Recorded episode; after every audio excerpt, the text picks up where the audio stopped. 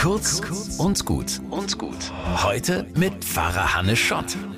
Der Fehlerteufel war zu Besuch. So richtig doll. Ich habe einige Mails geschrieben und in allen Rechtschreib- und Grammatikfehler eingebaut. Boah, das hat mich so geärgert. Und es war auch wirklich sehr peinlich.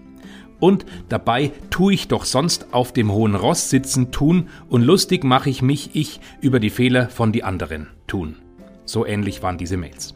Ich habe die Mails einfach zu schnell rausgehauen, ohne sie nochmal durchzulesen, weil ich einfach alles schnell fertig bearbeitet haben wollte. Und im Endeffekt war es dann so, dass ich noch mehr Arbeit gehabt habe, da ich dann noch korrigierende und erklärende Mails hinterher schicken musste. Ich glaube ja fest, dass Gott uns unsere Fehler vergibt. Und ich kann daraus lernen und jede Mail und jeden Post einfach nochmal genau durchlesen, bevor ich es abschicke. Denn für den Fehlerteufel gilt, der kann mich zwar in Versuchung führen, hudelig und schnell was rauszuhauen, aber er hat keine Macht über mich.